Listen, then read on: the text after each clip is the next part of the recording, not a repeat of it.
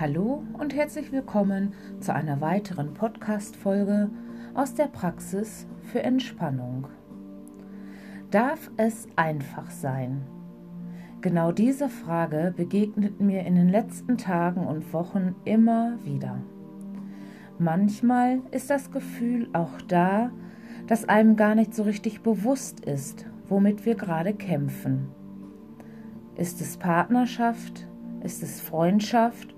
Oder doch der ungeliebte Job. All das sind Kämpfe. Kämpfe gegen das eigene Sein und sie kosten uns sehr viel Kraft und Energie.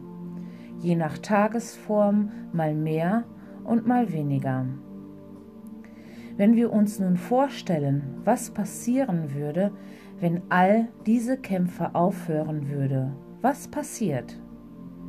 Was würde im schlimmsten Fall passieren, damit sich dein Leben endlich leicht anfühlen darf?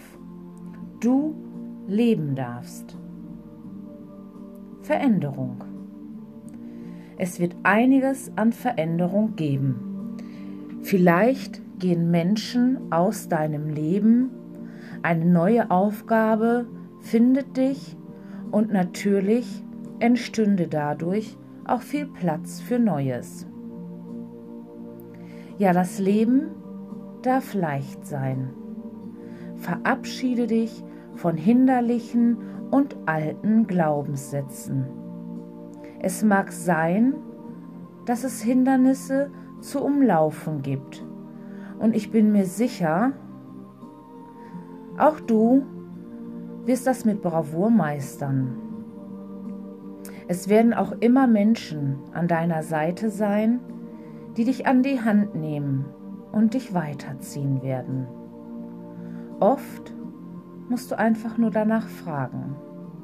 Hilfe wird da sein.